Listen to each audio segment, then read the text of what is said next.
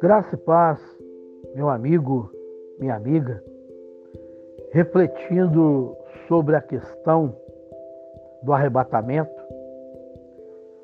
em minutos preciosos com Deus, aonde possamos permitir o Senhor falar ao nosso coração.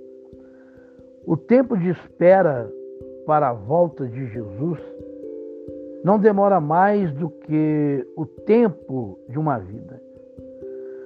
Os que serão arrebatados por ocasião da segunda vinda de Cristo a este mundo são apenas os que estão vivendo em comunhão com Deus.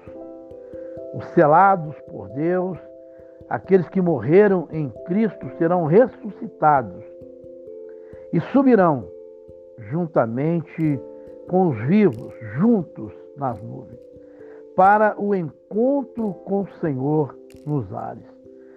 Porquanto o Senhor mesmo, dada a sua palavra de ordem, ouvida a voz dos arcanjos e ressoada a trombeta de Deus, descerá dos céus e os mortos em Cristo ressuscitarão primeiro.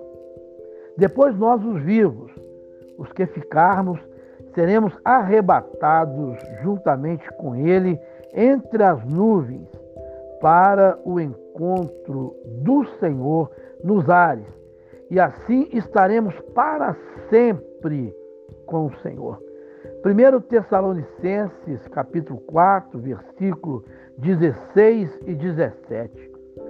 Jesus respondeu: Não sabes não se turbe o vosso coração. Credes em Deus, credes em mim. Na casa de meu pai há muitas moradas. Se assim não fora, eu vou teria dito, pois vou preparar-vos lugar. E quando eu for e vos preparar lugar, voltarei e vos receberei para mim mesmo para que onde eu estou estejais vós também. João capítulo 14, versículo 1 ao 3.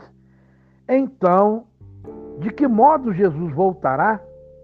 De forma visível, com poder e muita glória. Então aparecerá no céu o sinal do Filho do Homem, todos os povos da terra se lamentarão e verão filho do homem vindo sobre as nuvens do céu, com poder e muita glória. Mateus 24, 30. O que acontecerá aos que rejeitaram a Jesus e não se prepararam para a sua vinda? Pedirão aos rochedos que caiam sobre eles, para se esconderem da face do Cordeiro. Apocalipse 6, capítulo 6, versículos 16 e 17. Serão destruídos pela vinda de Cristo. Então o rei dirá também aos que estiverem à sua esquerda: Apartai-vos de mim, malditos, para o fogo eterno, preparado para o diabo e seus anjos. Mateus 25, versículo 41. Então será de fato revelado o iníquo, a quem o Senhor Jesus matará com o sopro de sua boca e destruirá pela manifestação da sua vinda, segundo Tessalonicenses capítulo 2, versículo 8. O que acontecerá aos que aceitarem a Jesus e se prepararem para a sua vinda? Será o dia mais alegre da vida deles, pois chegou o dia da salvação. Isaías capítulo 25, versículo 9. Serão transformados num abrir e piscar de olhos. O corpo corruptível se revestirá de incorruptibilidade, e o corpo mortal se revestirá de mortalidade. 1 Coríntios, capítulo 15, 51, versículo 53. Em seguida, a transformação.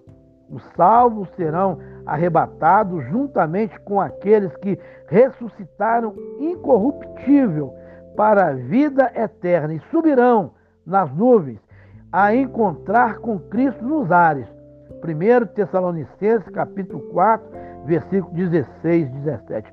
Portanto, concluímos que o retorno de Cristo será liberal e pessoal. Atos 1, 11. O retorno de Jesus será visível.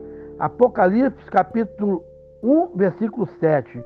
Quando Jesus voltar, aqueles que morreram em Cristo ressuscitarão e se unirão aos justos que estiverem vivos para o encontro com o Senhor nas nuvens.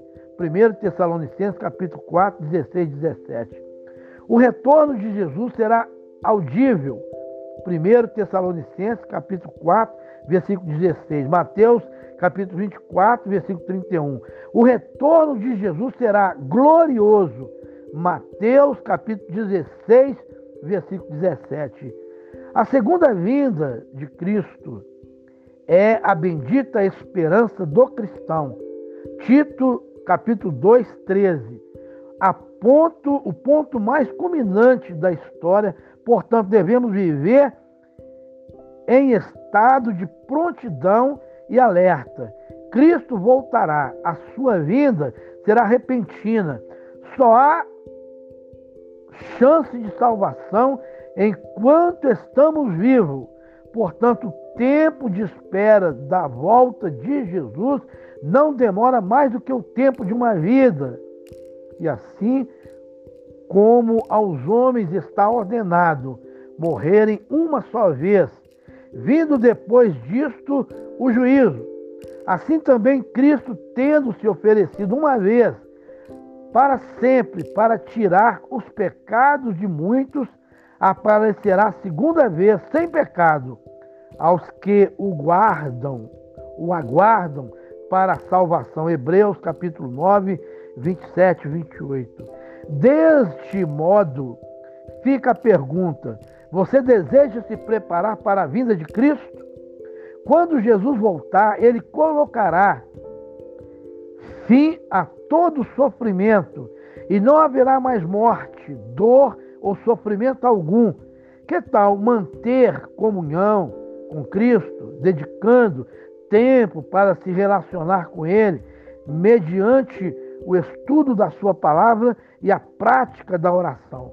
Se você deseja se aprofundar mais sobre esse tema, faça, entregue a sua vida, o seu coração, busque a Deus, tenha comunhão, aliança com Deus e permita que Deus trabalhe na sua vida, meu amigo, minha amiga, para que você possa receber a dádiva do céu, a dádiva é, graciosa de Deus, para trazer para você, é, em cumprimento as suas promessas, vivendo em graça. Meu amigo, minutos preciosos com Deus, minutos esses aonde se permite Deus falar ao nosso coração. Vamos orar? Meu Deus soberano e eterno, falamos contigo. Colocamos a nossa vida e tememos muito, preocupamos muito, tornamos, Pai, de fato, de verdade, diante da preocupação, porque vivemos ociosos, muitas das vezes omissos em muitas áreas da nossa vida.